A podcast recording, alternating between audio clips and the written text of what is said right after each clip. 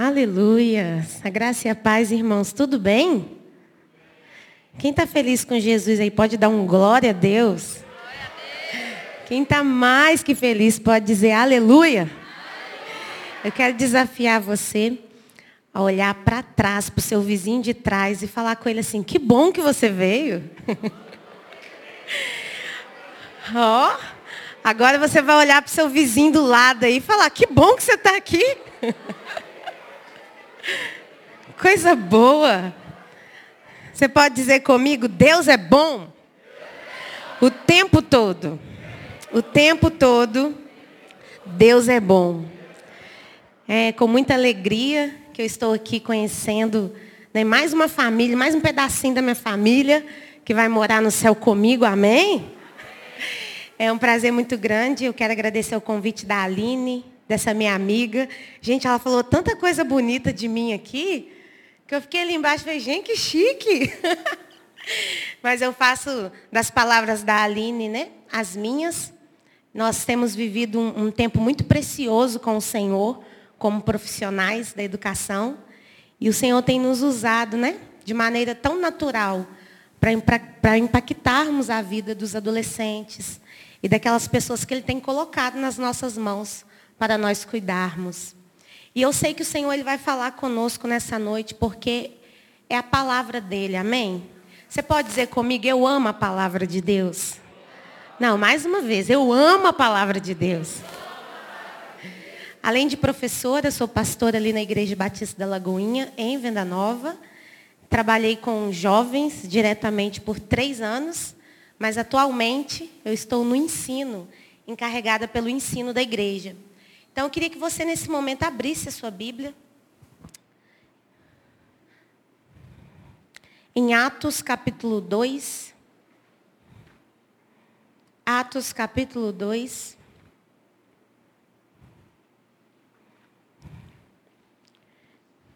Verso 1 ao 4. Quem achou diz: Achei. Atos capítulo 2, verso 1 ao 4, diz assim: acompanhe na sua versão. Ao cumprir-se o dia de Pentecostes, estavam todos reunidos no mesmo lugar. De repente veio do céu um som como de um vento impetuoso e encheu toda a casa onde estavam assentados. Diga comigo, encheu toda a casa. E apareceram distribuídas entre eles línguas como de fogo, e pousou uma sobre cada um deles. Todos ficaram cheios do Espírito Santo. Todos ficaram cheios do Espírito Santo. Todos ficaram cheios do Espírito Santo e passaram a falar em outras línguas, segundo o Espírito lhes concedia que falassem. Mais uma vez, verso 4. Todos ficaram cheios do Espírito Santo e passaram a falar em outras línguas, segundo o Espírito lhes concedia que falassem. Irmãos, a Aline não contou aqui, mas eu sou meio pentecostal. E eu vou ensinar vocês em 30 segundos como ser um pentecostal raiz. Vamos lá? Antes da gente começar, pegue seu dedo indicador. Vamos lá. Isso. Agora você vai olhar para o seu vizinho vai fazer uma cara de bravo. Tem que fazer uma cara de bravo. E você vai falar com ele, vai impor a voz. Diga assim, Jeová vai te pegar hoje aqui. Aí fala com muita ousadia. Tu tá preparado, crente? Fala, então aperta o cinto. Pronto, todo mundo já está aprovado, graduado no curso de Pentecostal. Para mais informações, podem me procurar, ok? Queridos, o Senhor ele vai falar conosco aqui. Eu queria que você fechasse os seus olhos nesse momento e curvasse a sua cabeça aí no seu lugar. Pai, essa é a tua palavra. E o Senhor tem compromisso com a tua palavra. Por isso, Espírito Santo, nós te pedimos nessa noite que o Senhor fale conosco. Nós tiramos agora toda a expectativa humana, ó Pai. Senhor, e nós depositamos a nossa esperança e expectativa no Senhor. Que possa descer sobre nós um pão vivo, um alimento sólido para a nossa alma nessa noite, porque nós queremos e desejamos ouvir a tua voz. Em nome de Jesus, amém. Irmãos, nós acabamos de ler um texto muito conhecido. E toda vez que nós falamos sobre avivamento, esse texto ele é mencionado. Só que muitas pessoas gostam de falar sobre esse texto de forma isolada, pensando nele como um acontecimento sobrenatural. E que veio e que foi o start de Deus na história da igreja. O que acontece aqui em Atos 2 não é só o start de Deus na história da igreja. Na verdade, o que está acontecendo aqui, antes de mais nada, é o cumprimento de uma promessa. O que está acontecendo aqui, antes de ser o start, o início da igreja, do grande mistério de Jesus Cristo, está acontecendo aqui o cumprimento de uma promessa. Promessa essa que foi desejada por um profeta chamado Abacuque. Abacuque vai falar em oração pedindo a Deus, Deus, aviva a tua obra. No meio dos anos, a testifica, aviva a tua obra, aviva a tua igreja. Abacuque pediu. Tempos depois nós temos então o profeta Joel que vai profetizar e que vai deixar marcado no mundo espiritual essa palavra, ó, o Senhor ele vai derramar o teu espírito sobre toda a carne. Então nós estamos falando de algo que foi predito pelo profeta Joel e foi solicitado pelo profeta Abacuque. Irmãos, o que está acontecendo aqui, na verdade, é o Senhor gerando por meio de corações que queimavam por Ele, um movimento que aconteceria para marcar a história da igreja. Eu posso ouvir um amém? Então, o que, que vai acontecer? Joel 2, 28. Ó, então, depois, Joel capítulo 2, verso 28 diz assim: Então, depois que eu tiver feito essas coisas, derramarei meu espírito sobre todo o tipo de pessoa. E a gente também gosta muito desse texto, porque a gente pensa assim, uau, o Senhor prometeu por meio de Joel que ele viria e seria fogo puro. Só que o texto começa dizendo, então depois que eu tiver feito essas coisas, que coisas? E a gente não para para pensar que existe um contexto. Existe um contexto por trás dessa promessa. Então preste atenção, que coisas são essas que precisariam ser feitas antes do Espírito ser derramado? Que coisas são essas que precisavam ser realizadas para que o Espírito então descesse? E aí você vai perceber antes o contexto de Joel, que para que o Espírito fosse derramado, era necessário antes três etapas, três processos antes do avivamento chegar. Então diga comigo, três etapas. E se tem uma coisa que nós seres humanos não gostamos é de processo. Irmão, se a gente pudesse, né? E fosse nos permitido uma varinha mágica, nós pularíamos todos os processos e iríamos direto aos fatos. Mas o que está acontecendo aqui é que antes da promessa, antes da promessa do Espírito Santo, Deus está chamando Israel para um processo. E o primeiro processo, irmãos, para o avivamento vir. Nós não estamos nem falando dos frutos, nós estamos falando do avivamento em si. O primeiro processo é o arrependimento.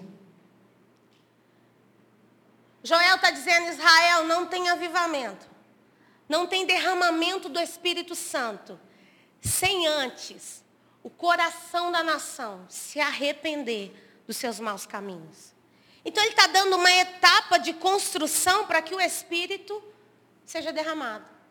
Ele está dizendo, depois do arrependimento, então, eu tenho um segundo processo na vida do meu povo restauração. Depois que vocês se arrependerem, eu vou restaurar vocês. Eu vou restaurar o coração quebrado. Eu vou restaurar a mente deturpada. Eu vou restaurar vocês. E então, depois do arrependimento e da restauração, eu vou enchê-los. Então diga comigo, primeiro eu me arrependo. Depois eu sou restaurada. Então, ele me enche. Irmãos, não tem como mudar esse processo aqui. não tem como alterar esse processo. Nós estamos vivendo uma geração que grita por avivamento todos os dias. Que grita por sentir e por querer experimentar essa manifestação sobrenatural. Mas não existe manifestação sobrenatural quando o natural não é feito primeiro. O que está acontecendo aqui é o arrependimento parte de vocês. A restauração parte de mim. Mas o avivamento é experimentado por nós. O que Joel está dizendo é, primeiro, eu preciso arrepender. Depois, então, eu preciso experimentar restauração. Por quê, igreja? Porque o pecado distorce e quebra tudo. Quando você estuda teologia sistemática, o, pe o pecado é considerado queda. E toda queda gera uma deformação. É por isso que a gente precisa de restauração. Trazer a gente de volta para o estado original. Então preste atenção. Sem arrependimento não tem restauração. Porque eu preciso reconhecer que o pecado me quebrou. Quando você estuda, vai dizer então que o homem lá em Gênesis 3,15 teve uma queda. E essa queda quebrou o homem. O homem ficou então quebrado, com defeito. Perdeu a sua habilidade de representar Deus. Perdeu a sua habilidade de se relacionar com Deus. Quando Deus criou o homem à sua imagem e semelhança, imagem, capacidade de representar. Mas semelhança é capacidade de se relacionar com Deus e com o próximo. Mas quando o pecado vem, ele rouba do homem isso. Rouba a capacidade de representar, rouba a capacidade de se relacionar, rouba do homem a maturidade. O que Joel está dizendo é, para o avivamento vir, primeiro a gente precisa reconhecer que a gente está quebrado. E quantas vezes a gente demora a reconhecer que está quebrado, que está com defeito, que precisa de reforma, que precisa de reparo. Talvez você chegou aqui nesse culto hoje e você está com o seu coração quebrado, com as suas expectativas quebradas, com a sua esperança no amanhã quebrado. E Joel está dizendo, vocês precisam reconhecer que estão quebrados ó nação de Israel. E quando a gente reconhece que está quebrado, o salmista Davi vai dizer algo em Salmo 51, verso 16. Um coração quebrantado. O que, que é quebrantado? Bem quebrado. Ele está dizendo um coração quebrantado e contrito, o Senhor não desprezará. Um coração bem quebrado, o Senhor não desprezará. Então Joel está dizendo, para o avivamento vir primeiro. A gente precisa reconhecer que a gente caiu. Está quebrado. E a gente precisa de Deus. Então, depois da restauração, aí então, irmãos, há uma promessa de derramamento do Espírito. Olha o que, que Abacuque capítulo 3, verso 2 vai dizer. Ouvi, Senhor a tua palavra e temi. Ó Senhor, aviva a tua obra no meio dos anos. No meio dos anos, faze-a conhecida. Na tua ira, lembra-te da tua misericórdia. Irmãos, porque toda vez que uma nação, uma alma, um povo, ele é restaurado, o avivamento é consequência. O avivamento é algo esperado. Então, o avivamento de Atos, capítulo 2, ele foi o start de Deus na história da igreja. Só que mais do que o avivamento em si, mais do que esse movimento que aconteceu, irmãos, e que foi notório entre todos, tanto os que serviam e que não serviam a Deus, mais do que o avivamento, o que mais tem valor para Deus, são os frutos que esse avivamento traz. Mais do que Deus te encher e transformar você numa jovem cheia do Espírito Santo, em um homem cheio do Espírito Santo que tem valor para Deus. É o que, o que esse enchimento vai gerar. Então nós vamos falar hoje sobre os frutos do avivamento. Como é que eu sei então se eu sou uma pessoa avivada? Como eu sei então se eu estou experimentando? É se eu choro na presença de Deus? É se eu falo em língua estranha, dou uns três pulos, mortal combate para trás? Irmãos, como eu sei que eu estou experimentando um avivamento genuíno? O avivamento de Atos, capítulo 2, ele vai trazer alguns frutos. E você vai perceber esses frutos a partir do versículo 43 a 47. Primeiro fruto do avivamento. Isso serve para a sua conversão, para a sua vida, para a sua caminhada com Deus. Primeiro fruto do avivamento é temor. Diga comigo, temor não é só medo. Temor é sentimento de profundo respeito. Como eu sei que eu fui avivada? Quando eu temo a Deus. E temor não é ter medo de Deus. Temor é respeitar a Deus profundamente. Irmãos, respeitar a Deus profundamente é ter consciência da presença dEle em todo lugar. Respeitar a Deus profundamente é quando eu estou no trânsito. E eu tenho a oportunidade, né, de elogiar o meu colega. E eu percebo que Deus está me contemplando. E que eu pertenço a Ele. E que ao invés de um xingamento, eu preciso controlar, porque o domínio é próprio. Diga comigo, domínio é próprio. Fruto do Espírito, domínio próprio. Ah, é próprio. Sou eu. Eu sou protagonista. Então, primeiro fruto do avivamento é temor a Deus. Temer a Deus é. Eu tenho oportunidade de pecar. Está tudo favorável, ninguém está olhando, ninguém vai ver. E não vai dar ruim para ninguém.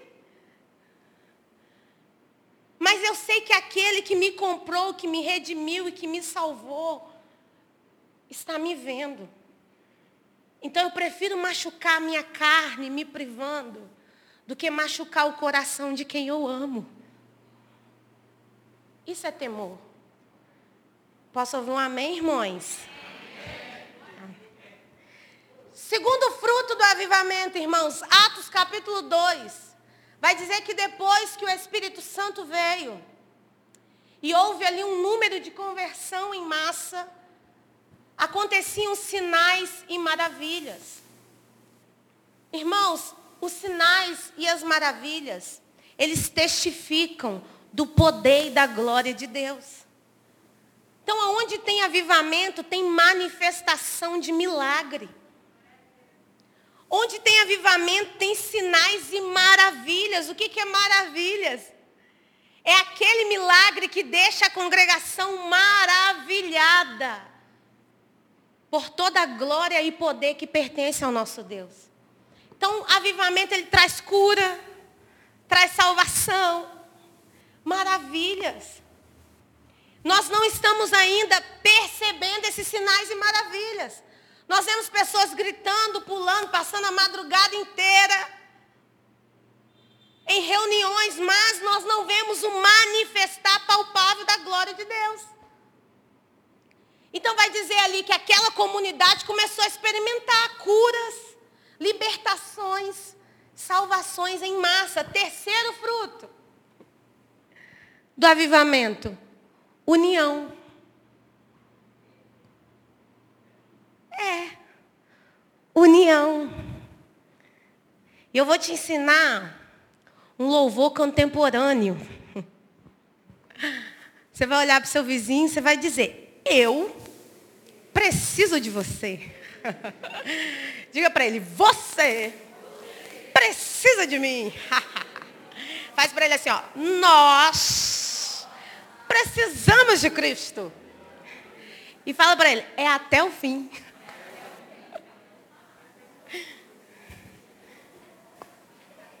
Irmãos, terceiro fruto do avivamento é a união. Não tem como eu experimentar avivamento, eu ser cheia da realidade de quem Deus é, Eu experimentar a identidade que Ele tem para mim. E eu não querer ter comunhão com pessoas. Eu não acredito num avivamento que isola. Eu não acredito em um, em um ser santificado, quarta pessoa da trindade, que não pode tocar em nenhum ser mortal que senão se contamina. Irmãos, avivamento traz união.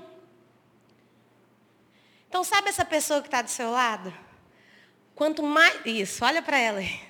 Pode coçar a cabeça. É verdade, pastora. Quanto mais cheio do Espírito Santo você estiver, mais fácil será você amar essa pessoa.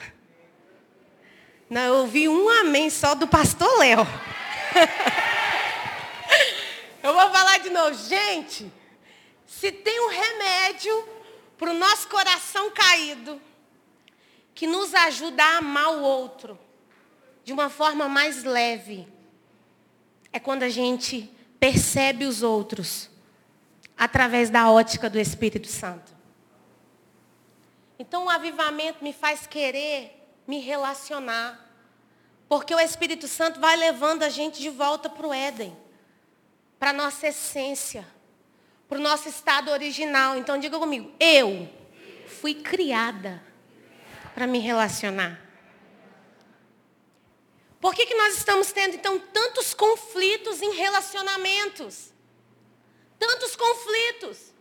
Porque eu deixo o Espírito Santo avivar a minha vida na igreja, a minha vida evangélica. Mas eu não deixo ele avivar a minha casa. Eu não deixo ele avivar o meu relacionamento com os meus pais, o meu relacionamento na escola. Porque uma vez cheio do Espírito Santo, juventude, eu consigo olhar para os outros com olhos de amor. Então nós precisamos ser cheios, gente. A Kelly Subirá, a esposa do pastor Luciano Subirá, muito conhecida.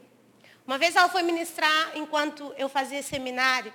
E ela contou uma coisa que eu nunca mais esqueci. Ela dizia assim, ó, oh, quando eu fico um dia sem orar, meu marido percebe. Quando eu fico dois dias sem orar, meu marido e meus filhos percebem.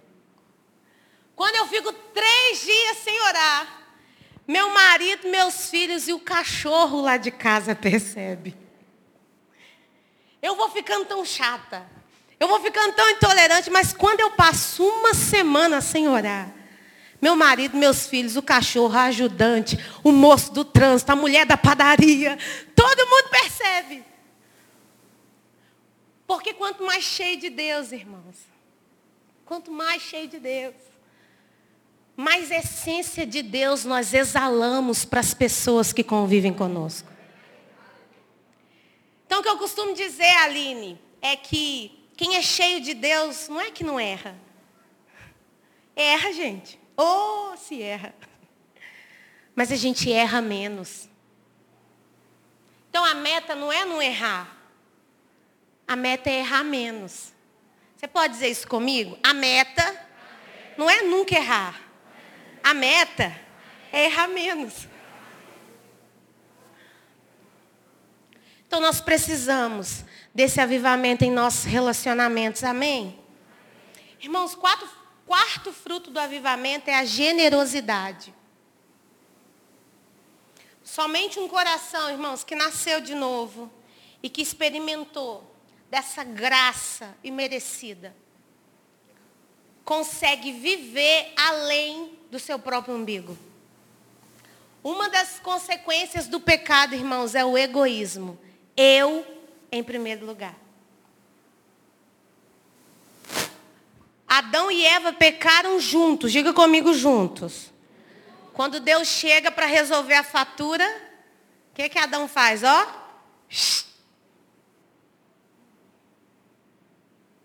Essa mulher aí que você me deu. Eu não tenho nada a ver com isso. Egoísmo, ó, eu salvo o meu e eu não penso no próximo. Aí o Senhor chegou para Eva, e aí Eva, Eva, ó, Só tinha dois, gente. Os dois se esquivaram. Sobrou para quem? Para a cobra. Coitada da cobra, né, gente? Só tinha dois, os dois pecaram juntos, mas quando o Senhor chega, um se esquiva, ó, não tem nada a ver com isso. A outra não tem nada a ver com isso, ó, foi a serpente. Aí a serpente já começa ali, né? Recebendo a fatura e a sentença. O que, que eu estou dizendo? É que o pecado ele gera um egoísmo. O meu eu em primeiro lugar sempre. É por isso que é tão difícil explicar para essa geração pós-moderna o Evangelho.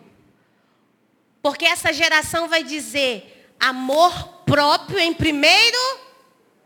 Mas quando você pesquisa amor próprio no Google, tá lá egoísmo. Você em primeiro lugar, suas necessidades em primeiro lugar, suas emoções em primeiro lugar, suas vontades em primeiro lugar. Como é que você explica para uma geração que entendeu que ela tem que vir em primeiro de um evangelho que diz que eu preciso renunciar ao meu ego, abrir mão das minhas vontades para experimentar a boa, perfeita e agradável vontade de Deus para mim. Como é que eu explico para uma geração que ela precisa rever esse amor próprio? Com o evangelho que diz que eu preciso amar a Deus acima de tudo. Mas que em segundo lugar eu preciso amar o meu próximo. Como é que eu vou tirar o meu eu do primeiro lugar? Se essa geração incentiva o seu eu. E falo de um evangelho que fala sobre renúncias, cruz, sacrifício. Dar a túnica, virar o outro lado da face. Então, quarto fruto do avivamento, irmãos, é a generosidade. E tem uma definição muito legal para isso. É assim: generosidade é quando a necessidade do outro se torna minha. E olha que legal. Quando a luta do outro também é minha luta. Quando o que faz o outro chorar também me entristece. Quando o que faz o meu amigo perder a noite de sono também me preocupa. Generosidade é quando a necessidade do outro também é minha. Posso ouvir um amém, crente? Quinto fruto do avivamento. Alimento e discipulado. Aqui nós temos algo muito legal. Porque esse alimento é um alimento físico, alimento, comida, pão. E discipulado fala sobre alimento diário da palavra de Deus. Então nós percebemos uma igreja avivada quando essa igreja ela se preocupa com a obra social, sem esquecer da exposição das sagradas escrituras. Nós temos hoje igrejas que focam somente em um e igrejas que focam somente no outro.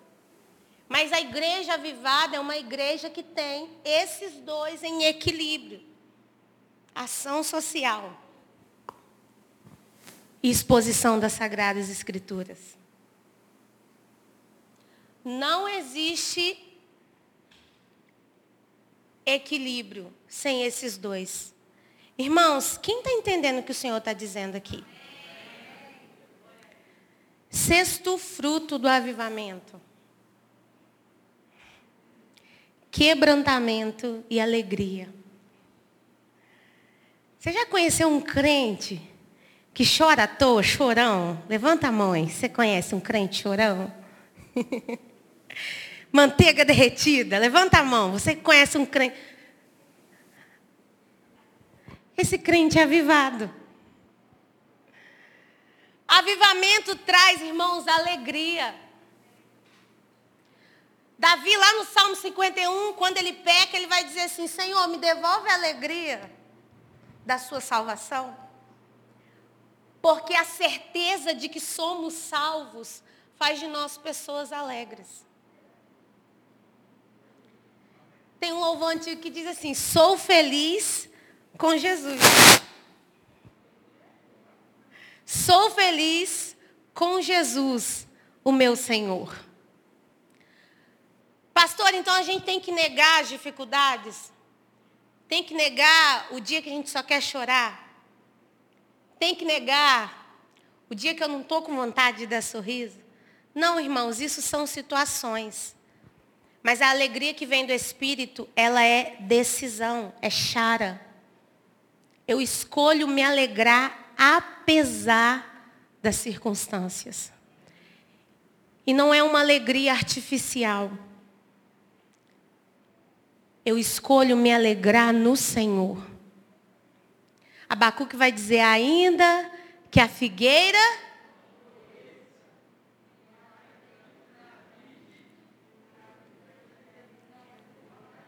Uh, vamos lá, vamos fazer um coral aqui?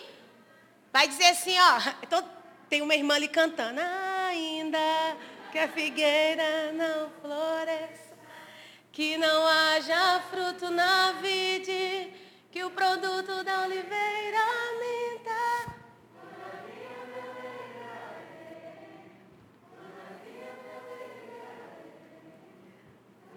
Isso, solte o cantor e a cantora aí de dentro, vai. Mais uma vez. Ainda que a figueira não floresça, fruto na vide, que o produto da oliveira minta.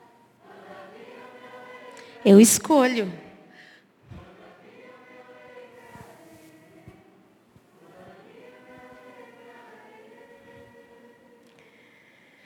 Então eu posso chorar a madrugada inteira. Eu posso encharcar o meu travesseiro. Mas pela manhã, eu sei quem me sustenta. Eu sei quem batalha as minhas pelejas. Eu sei quem está no controle da minha história. Eu sei quem me justifica. Eu sei quem é por mim. Fruto de que eu experimentei avivamento é alegria. Então olha para esse seu vizinho e vê se ele tem cara que está feliz. Olha, vê se tem cara que ele tomou café da tarde hoje. Se a sobrancelha estiver franzida, você já cutuca ele aí e fala assim, vigia, crente.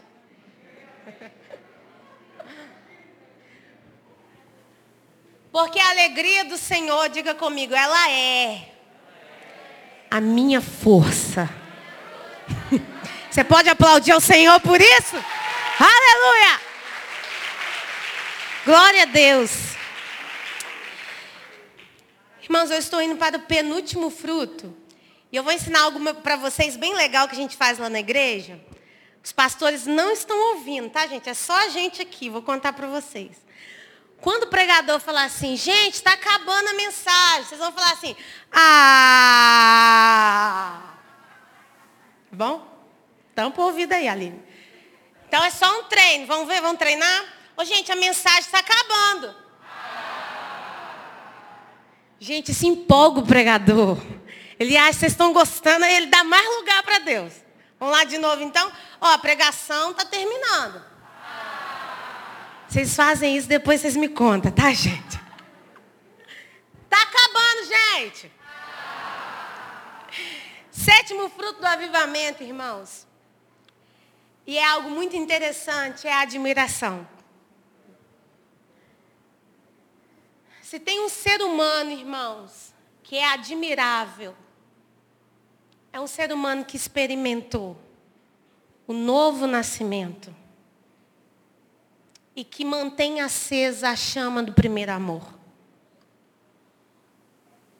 Você conhece alguém cheio do Espírito Santo? Levanta a mão. Essa pessoa é referência para você, sim ou não? Porque se tem algo que traz admiração, é a obra que o Espírito Santo é capaz de fazer na vida do ser humano. Eu tenho certeza que todos aqui conhecem alguém que era todo avacalhado todo esquisito, perebento, cheio de machucado, e que o Espírito Santo entrou. Ah, gente, é um menininho torto. Quem aqui já foi um menininho, uma menininha torta? Levanta a mão aí. Mas quando Jesus entra, gente. Você pode dar um glória a Deus por isso?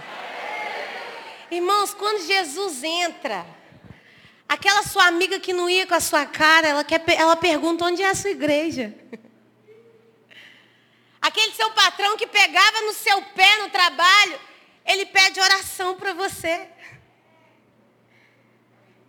Quando eu estava estudando, né, fazendo curso de letras, eu tinha uma professora que ela era Wicca, né?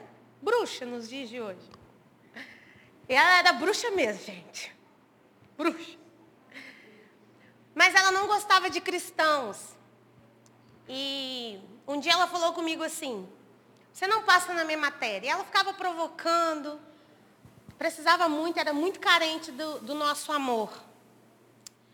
E um dia, numa das aulas lá de literatura, ela fez várias ofensas ao Espírito Santo, à fé cristã. E eu fiquei tão magoada que eu saí da sala, chorei. Falei, Deus, eu entrei aqui nesse lugar para aprender. Não é para ter minha fé atacada. Não é para ver o Senhor sendo criticado. Não é para ver o teu Espírito Santo sendo ofendido. Eu chorei, chorei, chorei. Aí voltei para a sala. Eu falei assim, Senhor, é tão difícil amar quem discorda da gente. É tão difícil amar alguém que está perseguindo a gente só pelo fato de a gente ser cristão. E no meio dessa aula, irmãos, ela passou mal, muito mal. Eu lembro que ela começou a passar mal, ela caiu, o pessoal foi acudir. E quando ela levantou, ela veio na minha mesa e falou assim: Ora por mim.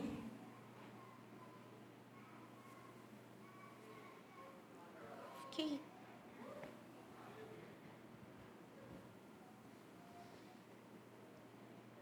Pegou na minha mão e falou assim: Ora por mim.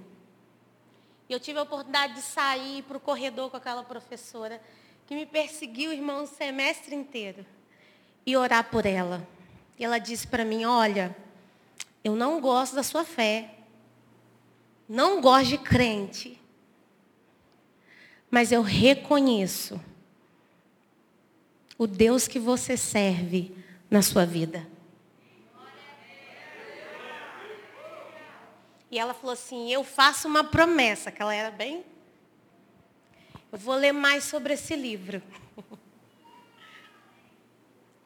Irmãos, passaram-se alguns anos e um dia ela me chamou lá no Facebook. Facebook, ó. Estou entregando a minha idade. Me chamou lá no Facebook e falou assim: Tô lendo aquele livro, hein? E eu comprei um da capa preta. Tô lendo, tem umas coisas que eu não concordo ainda não, mas eu tô lendo. E o que, que eu aprendi com essa história, irmãos? Um crente cheio do Espírito Santo e você que não desiste de defender a sua fé e de agarrar a sua fiel esperança de que você tem um Deus que está acima de tudo e que cuida de você. Quando você tem isso no seu coração, as pessoas podem te perseguir, podem pegar no seu pé, mas elas têm que reconhecer a presença de Deus na sua vida, através de você, exalando em você e por meio daquilo que você faz. Então, o quarto fruto do avivamento, irmãos, é a admiração. Sete. Eu falei qual, gente? É português, né? Que é a minha especialidade. Esses dias, gente, eu peguei a calculadora, vou contar aqui para vocês verem. Que é português a minha área. Falei, gente, 25 mais 25. Aí eu apertei 25. No rio de mim, não. 25. Aí na hora que eu ia apertar um mais, eu falei, não acredito. 25 mais 25. Falei, ô oh, Senhor, não dá para ser perfeito, né, gente? Então, é qual que é o fruto agora, gente? Já falei o 7, né? Tá tudo certo. Eu tenho que falar ABC da próxima vez. Último fruto.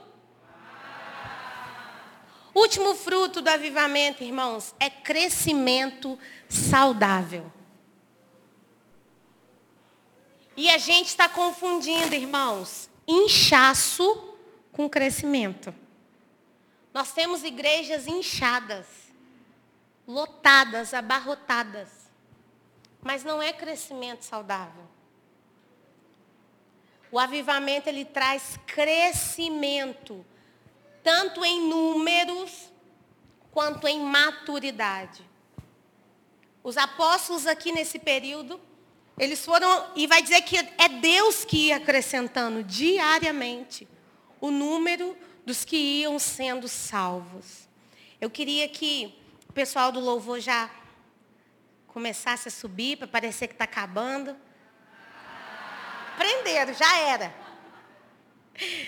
Irmãos, rapidamente, os oito frutos do avivamento. Nós temos então temor, sinais e maravilhas, união, generosidade, alimento e discipulado. Irmãos, quem não cuida, precisa ser cuidado. E quem cuida, precisa ser cuidado duas vezes.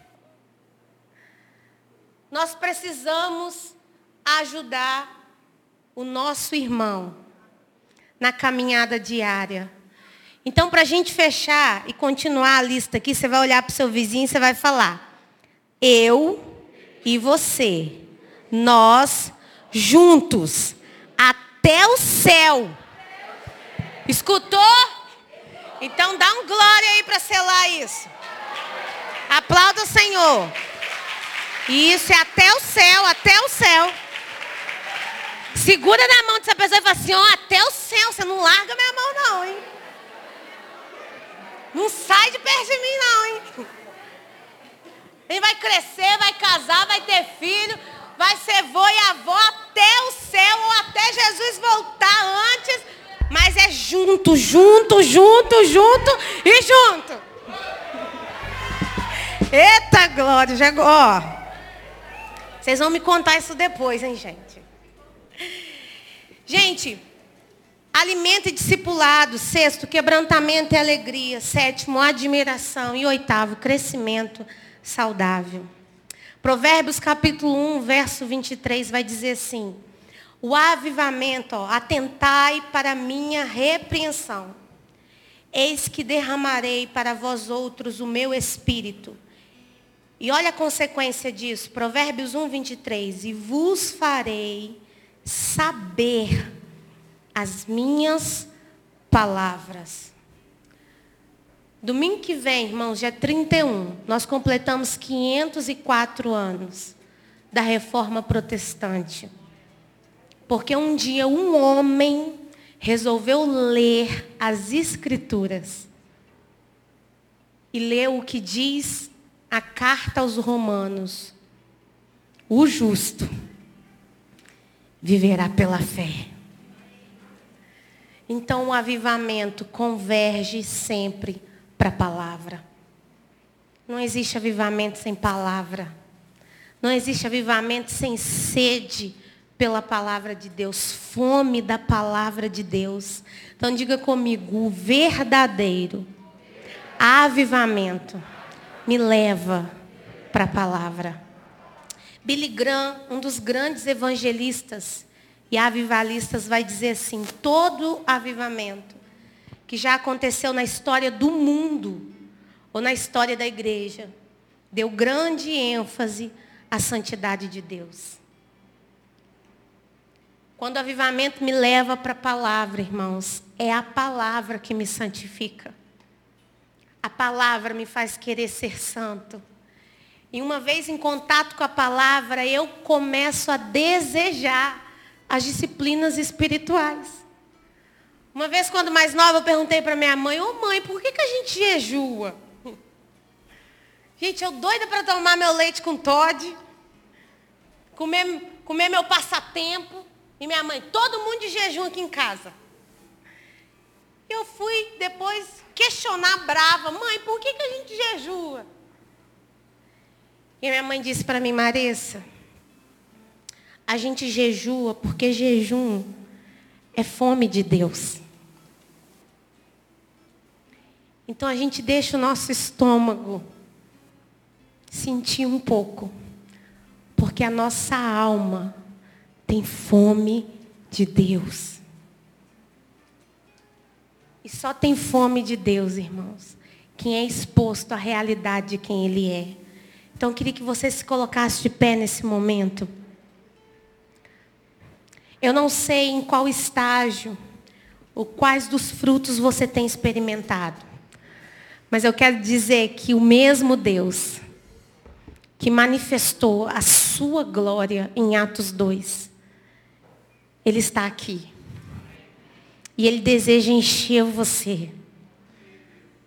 Jovem, Ele deseja encher você. Aluno, Ele deseja encher você. Filho, Ele deseja te encher, porque é através da sua vida, outras vidas reconhecerão quem esse Deus é. Feche os seus olhos. Não perca essa fase tão importante da sua vida. Não perca, tentando viver outra coisa, senão os planos que Deus tem para você. Só existe felicidade em sua plenitude. Ei, juventude, só existe felicidade em sua plenitude quando nós dizemos sim para o chamado do Senhor todos os dias. Tudo fora de Deus, irmãos, é fake news. Tudo fora de Deus, irmãos, é propaganda enganosa. Somente em Jesus existe uma alegria completa. Somente em Jesus existe verdadeira felicidade. Não sei por que, eu estou falando isso daqui, mas essa palavra tem endereço certo. Ei, não caia na fake news de Satanás de que você está desperdiçando a sua vida na igreja. Não caia nessa propaganda, é enganosa. O Senhor está te preservando, está guardando você para viver no tempo certo, tudo do jeito certo. Quem recebe essa palavra aqui nessa noite? Feche os seus olhos, feche os seus olhos, põe a mão no teu coração, enquanto o ministério de louvor entoa mais uma canção. Nós vamos orar e você vai conversar com Deus. Esse é o seu momento. Esse é o seu momento. É só você e ele agora. Esquece seu vizinho por um momento. É só você e ele agora. E eu queria que você fosse sincero e sincera como você nunca foi e falasse para Deus a área da sua vida que precisa ser avivada. Eu queria que você fosse sincero, sincero e dissesse, Senhor, eu ainda não estou conseguindo experimentar isso. Eu ainda estou muito chateada por essas questões e situações. Fala com Ele. Porque Ele é exatamente o que te falta. Cristo é suficiente. E Ele é poderoso. Poderoso para entrar agora no teu coração. Ah, Espírito Santo de Deus. Ele é poderoso, Ele é poderoso, Ele é poderoso. Vem me visitar hoje aqui. Feche os seus olhos, comece a orar. Peça a Ele ousadia. Quero conhecer ousadia, mais de ti. autoridade no Espírito Santo firmeza nas palavras, firmeza nas decisões, firmeza na postura que você escolheu seguir e ter como cristão, como cristã. Não negocie os teus princípios. Não abra mão dos teus valores. Feche os seus olhos e ore. Algo novo. Peça por esse avivamento genuíno. Faz meu coração arder Peça por restauração. Fazendo todo medo desaparecer. Fazendo sobre mim um novo amanhecer. Eu quero viver algo novo.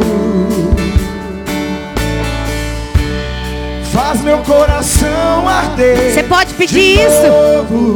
Peça a Ele fazendo todo medo desaparecer, fazendo sobre mim um novo amanhecer. Eu quero que...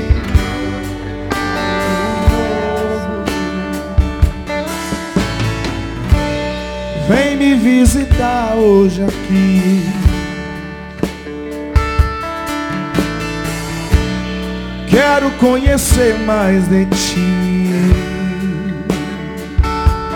Espírito vem, Espírito vem, Espírito Santo.